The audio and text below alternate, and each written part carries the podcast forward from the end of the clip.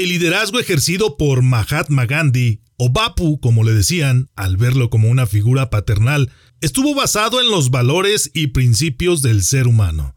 Al no apoyarse de las armas y del enfrentamiento, se puede decir que ejerció un liderazgo pacífico. Esto no significa que fuera un líder estático o solamente observador, para nada. Convenció a la gente de la India a reclamar junto con él la libertad de su pueblo que se encontraba bajo el yugo británico. ¿Te gustaría conocer un poco de la vida de Mahatma Gandhi desde una óptica de liderazgo? Amigas y amigos líderes, les saluda con gusto Salvador Santoyo Quiero compartirles esta charla que tuve con mi amigo Esaú García acerca de la vida y el legado de Mahatma Gandhi y el por qué hoy es considerado uno de los grandes líderes de la historia. No te olvides de suscribirte, comentar, compartir y practicar estas herramientas. Quiero pedirte un favor. Sígueme en mis redes sociales para seguir charlando acerca de este y muchos temas de liderazgo y algo más. Encuéntrame en Facebook e Instagram como Salvador Santoyo Speaker y en Twitter como Salvador Speaker. Bienvenidos al podcast de liderazgo y algo más. Para lograr tus objetivos y ser exitoso en los ámbitos personal y profesional, no es necesario reinventar la rueda. Puedes comenzar aprendiendo de los que ya han logrado el éxito Recuerda que el liderazgo no se crea ni se destruye, solo se transforma. Infórmate de aquellos que han experimentado situaciones de aprendizaje y desean compartirlas contigo. En el podcast de liderazgo y algo más, te acercamos a los expertos en temas de liderazgo y todo aquello que está relacionado con tu crecimiento y desarrollo en los negocios y por supuesto en el área personal, de tal manera que recibas información, estrategias y pasos a seguir para alcanzar el éxito. Soy Salvador Santoyo, emprendedor, líder y comunicador. Quiero que caminemos juntos en el fantástico mundo del liderazgo. Acompáñame Hola, ¿qué tal amigos? ¿Cómo están? Muy buenos días, bienvenidos a este espacio de liderazgo donde compartimos herramientas, información que seguramente te ayudarán para ejercer ese liderazgo que es necesario en nuestra sociedad, independientemente del campo en el que tú te desenvuelvas. Estamos tocando temas acerca de líderes históricos y el día de hoy hablaremos acerca de un líder mundial que seguramente tú conoces, que seguramente tú has escuchado y de alguna manera hemos tenido que aprender algunas situaciones de este personaje. Hablo nada más y nada menos que de Mahatma Gandhi. Hemos escuchado muchas cosas acerca de este personaje. Hemos escuchado algunas situaciones o sabemos de la bibliografía que hemos tenido oportunidad de consultar todos los hechos que esta persona realizó. ¿Quién es Mahatma Gandhi? Les voy a compartir una breve introducción acerca de este personaje. Mahatma Gandhi es o fue, mejor dicho, un líder político y filósofo indio que por supuesto abogaba por la paz. Mohandas Karamchand Gandhi nacido en Provandar, en la India británica, el 2 de octubre de 1869 y acaecido en Nueva Delhi, en la Unión de la India, el 30 de enero de 1948, fue el dirigente más destacado del movimiento de independencia indio contra el Raj británico. Para ello, practicó la desobediencia civil no violenta, además de pacifista, político, pensador y abogado hinduista indio, recibió de Rabindranath Tagore el nombre honorífico de Mahatma. Es una composición en sánscrito de Hindi e Hindi de Maha grande y Atma alma, alma grande. En la India también se le conocía como Bapu o padre en el idioma gujaratí. Algunos datos históricos de este personaje es que la causa de su muerte fue herido por un arma de fuego, es decir, un magnicidio, y él vivió principalmente en la ciudad de Londres, donde estuvo estudiando leyes, también vivió en la India, por supuesto, lugar de nacimiento, y en Sudáfrica. El maltrato que estaban recibiendo no solo sus paisanos de la India en esta zona de Sudáfrica, sino también aquellas personas locales que eran discriminadas. Por ello él comenzó a practicar este activismo en defensa de aquellos que eran discriminados de una u otra manera. Su lengua materna era el guayaratí, su etnia la baisia o una, un grupo de comerciantes donde él fue, donde él nació y donde él vivió sus primeros años. Él fue parte o fundador del partido político del Congreso Nacional Indio. Para aquellos que no sepan, él medía 1.64 metros, no era muy alto, sus ojos eran marrón oscuro. Sus padres, Putlibai Gandhi y Karamanchat Gandhi, su esposa o cónyuge, por supuesto, era Kasturba Mahkanji. Sus hijos, Arilal, Manilal, Ramdas, Devdas, él, como lo comentaba, él estudió leyes en la Universidad de Londres y fue alumno de Srimad Rashandra. Sus obras, una de sus obras más notables fue Satyagraha y participó en la famosa y por todos conocida ya Marcha de la Sal.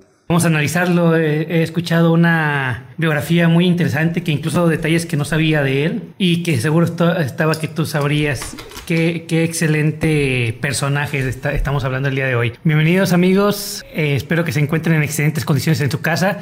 Cuéntanos, Salvador, entonces. Sí. Tenemos a un líder impresionante. Claro, un líder a nivel mundial, por todos conocido Creo que una de las principales características de este ser humano que nos ha dejado es de que podemos hacernos sentir, de que podemos hacer algún reclamo en términos pacíficos. Algo que se puede haber olvidado en los últimos días, todo lo que nosotros exigimos como sociedad, todo lo que nosotros queremos o cualquier beneficio que nosotros buscamos dentro de un grupo social. Queremos tomar las armas, queremos revolucionar, queremos hacer guerras, y de esto pudiéramos hablar de muchísimos ejemplos. Sin embargo, Mahatma Gandhi fue una persona que nos demostró cómo lograr un objetivo, cómo hacer un reclamo en un término pacífico, sin dañar a nadie. Sin embargo, él se mantuvo en esa línea y de alguna manera consiguió los objetivos. Por ello es considerado uno de los grandes líderes sin la necesidad de haber tomado un arma en sus manos para poder exigir lo que, por lo que ellos estaban peleando. Y eso, Salvador, si, si observamos un poco, tiene una trascendencia todavía mucho más grande. Debemos entender algo. El comportamiento de la humanidad es cíclico. Claro. Y podemos verlo desde una perspectiva que a mí me gustaría profundizar y que es donde quisiera eh, analizar el estilo de liderazgo de Mahatma Gandhi. Mahatma Gandhi marca una pauta en el mundo actual conocido que es precisamente rompe un paradigma a través de manejar un estilo de liderazgo completamente diferente al que se tenía acostumbrado. La fuerza de voluntad, la fuerza bruta, la fuerza de todo un equipo, en este caso un ejército y demás, era lo que gobernaba en aquel entonces. Una fuerza desmedida. Mahatma Gandhi entiende que existe todavía una fuerza más grande o igualmente comparable a la misma fuerza de voluntad que es la fuerza de la inteligencia y que incluso con ambas herramientas es lo que permite ir trabajando un, aspecto de liderazgo o un estilo de liderazgo completamente diferente. Y eso lo vemos, lo vemos constantemente. A mí me encanta eh, Vasconcelos, tiene un libro que se llama Raza Cósmica. José Vasconcelos él habla de tres estados evolutivos de la sociedad. El primer estado es donde reina la, fuerza bruta, la fuerza impetuosa, donde el más fuerte eh, siempre va a ser el que gana y el que dirige ¿no? a una tribu. Si tú querías derrocar al líder, podías retarlo a una batalla a muerte, por ejemplo. ¿no?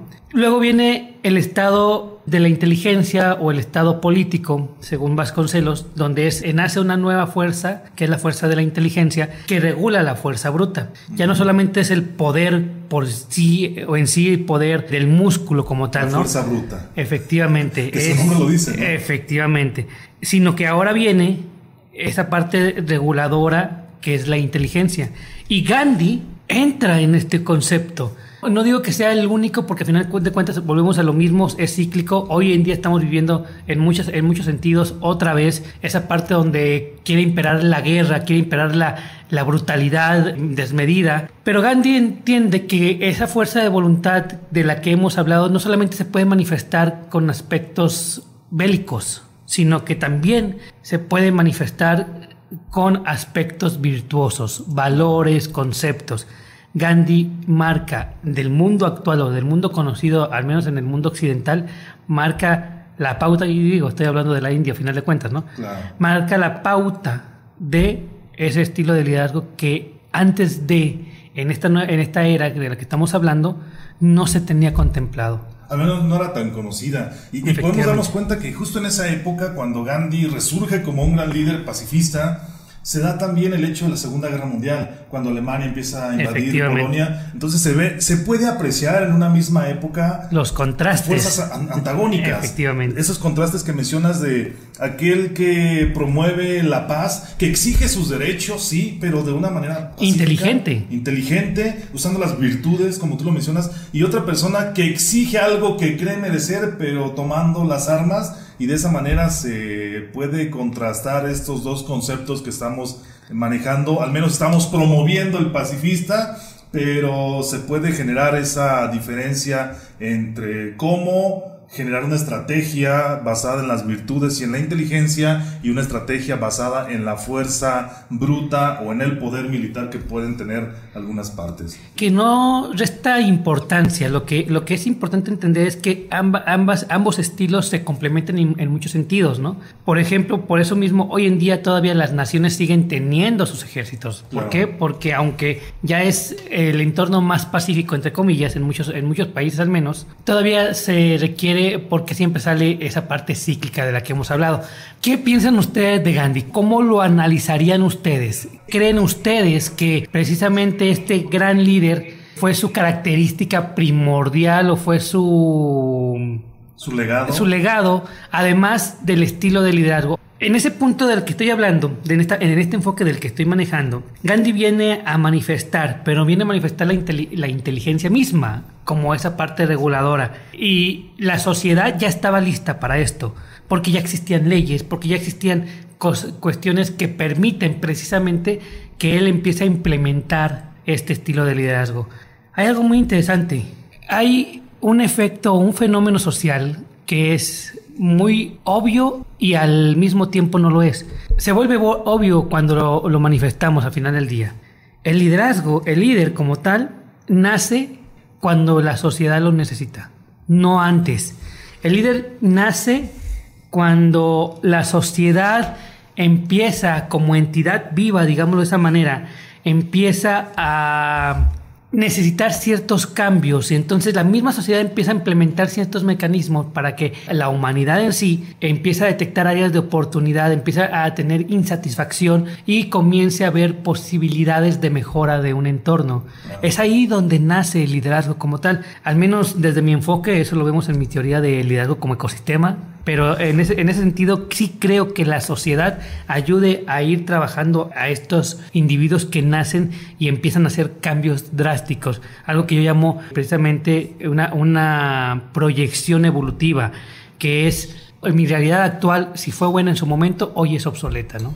Claro, y respeta de alguna manera ese comportamiento cíclico del que mencionas, donde la sociedad experimenta ciertos cambios no positivos, donde, y ahí es donde surge la necesidad, como comentas, de alguien que genere un cambio positivo que pueda solucionar ese, esa problemática o satisfacer alguna necesidad social. Una vez que se genera un statu quo o de alguna manera que se regula la situación, la sociedad comienza a vivir una luna de miel, por llamarlo de alguna manera, pero después de un cierto tiempo vuelve a surgir un cambio. Efectivamente. Y, la relación con los paradigmas surge en que se crea un paradigma, el cual es positivo para todos, es benéfico para todos. Después este paradigma ya no es suficiente para una parte de la sociedad, para un grupo social. Este resurge con nuevos reclamos y es ahí donde surgen nuevos líderes y se genera otra vez ese ciclo de necesidades sociales versus liderazgo. Lo acabas de comentar muy bien, Salvador. Precisamente eso sucede. Debemos entender algo. Ese concepto que vimos en nuestra historia, que vemos cuando estudiamos nuestra historia mexicana, de liberales contra conservadores. En realidad, el fenómeno existe, se da y así, así es. Hay una parte de cualquier sociedad, hay una parte conservadora y hay una parte disruptiva, liberal, que siempre va a estar buscando trabajar. El, liberal de hoy se convierte en el conservador del mañana. Claro. ¿Por qué? Porque efectivamente nace con esos principios, está estructurado para pensar, para trabajar. La sociedad empieza a implementar los, los mecanismos que te comento y se empiezan a ver valores, principios, conceptos, etcétera, que la sociedad necesita en ese momento. Claro. Pero esos valores, esos principios pueden ser obsoletos en la perspectiva o en la implementación. Sabemos que tanto los vicios como las virtudes son universales y no mueren, no, simplemente cambian su forma de implementarse. Eso sucede aquí también. Entonces, en ese tenor, Gandhi viene a jugar un papel interesante. Nace en el momento, bueno, nace como líder en el momento justo. Es el parteaguas y sabemos que no es la única persona que trabaja sobre este principio de la paz, pero sí sabemos que es la icónica donde implementa ciertos, ciertos mecanismos a través del el conocimiento de la ley, de la norma y a través de la implementación adecuada de la misma. O sea, maneja las herramientas y eso es lo importante, Salvador. Claro, esto me suena a un concepto familiar donde para todo gran villano siempre hay un gran héroe, así me sonó de alguna manera, y villano entrecomillado, porque no quiere decir realmente que sea una persona no grata, sino que quizá ya no es suficiente el ideal implementado o el paradigma generado, quizá por las épocas, quizá por una generación social nueva o una necesidad diferente. Vamos a ser muy honestos, Salvador, y compañeros que nos escuchan y nos ven en los diferentes medios. Vamos a ser muy, muy honestos. Desde el enfoque social no existe algo negativo en el sentido de la evolución. Tanto la luz como la oscuridad se necesitan para que se pueda evolucionar. Si no, no se puede evolucionar. Entonces, en ese tenor, en, en ese concepto no existe el bien ni el mal. Simplemente existen fenómenos sociales que se dan y alguien tiene que jugar un papel. No, no, me refiero a que en realidad no exista el bien y el mal o que no existan los tiranos y los, y los líderes. Me refiero que en ese tenor como tal, efectivamente no existe este concepto, existe simplemente que todo es necesario para una evolución. Absolutamente todo, toda pieza se requiere para que el engranaje eh, de la evolución misma se, se manifieste. Hoy en día se podría aplicar este tipo de liderazgo, es una pregunta interesante y creo que ya hemos de alguna manera tocado ese tema. Se aplica, se aplica. Hoy en día las leyes están de nuestro, de nuestro lado. Efectivamente estamos viendo procesos donde las guerrillas empiezan a nacer en, en ciertos países donde ya no existían tanto, habían disminuido, empiezan a subir, etc. Son procesos naturales, pero se aplica. De hecho, seguimos la convivencia a través de la norma. Esaú, hablábamos acerca del tipo de liderazgo que ejerció Mahatma Gandhi o Bapu, como lo conocían en la India, por referirse a él como una figura paterna. ¿Cuál fue para ti esa característica principal con que Mahatma Gandhi se dirigió durante esa época? ¿Cómo él enfrentó a ese sistema arraigado, muy arraigado por cierto, de exigir, de marchar en contra de las desigualdades, de exigir los derechos de manera, si no violenta, sí tampoco tan pacífica como él al final de cuentas lo llegó a hacer. ¿Cómo resistirse a la tentación con tantas personas que lo seguían de tomar las armas y de exigir de una manera forzosa o de una manera violenta esta situación? Vemos un contraste. Vamos a imaginar, por ejemplo, a un Alejandro Magno. Vamos a imaginar, por ejemplo, a un Ricardo Corazón de León. Personajes líderes, carismáticos, magnéticos, la gente lo seguía. Y vemos su estilo de liderazgo donde prácticamente mi estimado Salvador era un estilo bélico, era un estilo estratégico, era un estilo de conquista. Y vemos a un Mahatma Gandhi que utiliza sus conocimientos, que utiliza su ingenio, su inteligencia para empezar a trabajar sobre un ejemplo interesante. A mí, lo que me llama mucho la atención es cómo si ambos tenían voluntad y tenían una voluntad inmensa. Férrea. Sí, si vemos a un, a un Alejandro Magno, su voluntad era tan impetuosa que efectivamente la gente lo seguía y hacía que las cosas sucedieran. Claro. Si vemos a un Gandhi, lo mismo no puedes hacer lo que Gandhi hizo, no puedes vivir lo que Gandhi vivió, aunque no fuera violento, si no tuviese una voluntad inquebrantable para lograrlo. Entonces tenemos similitudes. Mientras que uno se iba con una estrategia bélica, el otro se iba por una estrategia diplomática. No significa que Alejandro Magno no fuera diplomático, al contrario, lo era. No significa que Gandhi no tuviese esa fuerza bruta, esa fiereza, también la tenía. Claro. Pero en sus, en sus dos pilares fundamentales eran, son contrastes muy interesantes que podemos analizar. Ahora, el fenómeno Salvador es algo que, insisto, me, me llama mucho la atención y que me, me, encanta manifestarlo de esa manera, ¿no? ¿Por qué rompe paradigma Gandhi? ¿Por qué se convierte, como lo acaba de decir, si no me equivoco, Fernanda, como el apóstol de la no violencia? La no violencia, claro. Porque su bandera es esa, su sistema, su estrategia fue esa y le funcionó. Claro. No fue fácil, para nada fue fácil. Le funciona. La gente empieza a cambiar a través de él. Ahora, hay un fenómeno interesante. Gandhi era humilde, era pobre, me refiero no creo que haya sido surgido de esta clase social, pues al menos su familia o su entorno social era de comercio. Efectivamente. Y, eh, sabemos que desde los inicios los comerciantes eran de los que, si no eran los... Eh, era de una familia acomodada. Así es. Era de una familia acomodada y eso le permite el estudio. Y vamos a darnos cuenta que el fenómeno de las personas que tienen la capacidad de generar, por ejemplo, una inteligencia o hacer uso de las herramientas para aplicar su inteligencia a las herramientas que existen, usualmente tienen un entorno que les permite desarrollarlo. Te voy a poner otro ejemplo. Benito Juárez. Él era pobre. Venía de una familia de esclavos. Claro. Pero quien lo acobija le permite precisamente esa comodidad, ese confort. Y prepararse. Y le permite prepararse, por lo tanto. Claro. Entonces, ese fenómeno es algo interesante. Si empezamos a ver los liderazgos, muchos liderazgos eran de familia acomodada. Jesús el Cristo, pensamos que era una persona ah, de familia que vivía en la pobreza y no. En aquel entonces, tener un oficio, y más un oficio como el de el, carpintero, efectivamente, era de familias acomodadas. Claro.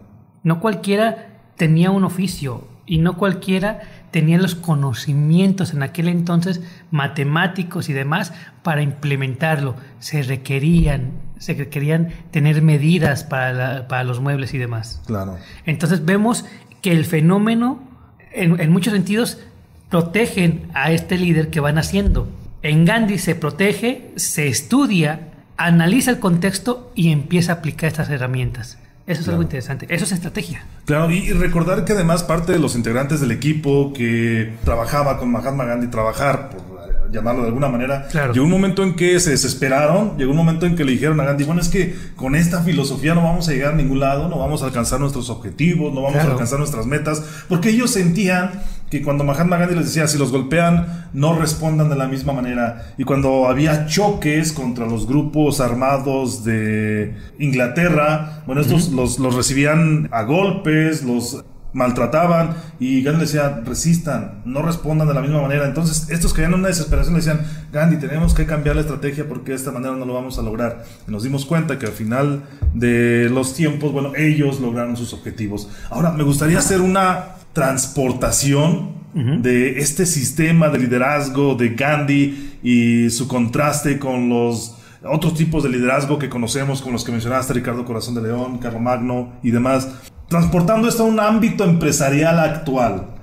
¿Cuál será el estilo de liderazgo que pueda tener mayor éxito dentro de una organización? El hablar, el motivar, el retroalimentar, el ayudar, el apoyar, el, pedir que se resista a tu equipo de trabajo o ser como Ricardo Corazón de León, como Carlo Magno, o inclusive me ha tocado ver algunos liderazgos hitlerianos, algunos liderazgos hitlerianos, donde si no haces tu trabajo, te castigan, si tienes que estar ahí en un mundo, sumergido en un mundo de estrés, para que ellos vean que realmente eres efectivo, que realmente eres productivo. ¿Cuál será realmente el tipo de liderazgo en la actualidad? No el que se ejerce, sino el que nos puede llevar a mejores objetivos. Yo en lo personal considero que en las empresas se ha olvidado el tipo de liderazgo eh, de Gandhi o que practicaba Gandhi. Creo que ahora estamos regidos por números, por estadísticas, y si no se logran estos números y estas metas o estos objetivos, bueno, pues eres malo en tu actividad y no funcionas para la empresa y sabemos de la rotación de personal que puede surgir. Entonces, para ti, Saúl, ¿qué es? ¿Qué, pudiera ser la estrategia ideal de liderazgo de, empresarial entre estas dos partes antagónicas? Muy bien, Salvador. Primeramente debemos entender que el liderazgo se puede tipificar o catalogar de diferentes maneras. Desde este enfoque, desde el enfoque o desde el filtro de Vasconcelos en su enfoque evolutivo social. Él maneja, como te digo, la primera etapa de la sociedad, la, parte bruta, la segunda etapa, la parte intelectual o política. Ah, en la primera se le llama bruta o del guerrero, así la llamaba. La parte intelectual o política. Y la tercera etapa que él maneja es de la belleza o la espiritualidad. En ese sentido, en ese, en ese enfoque tendríamos tres estilos de liderazgo.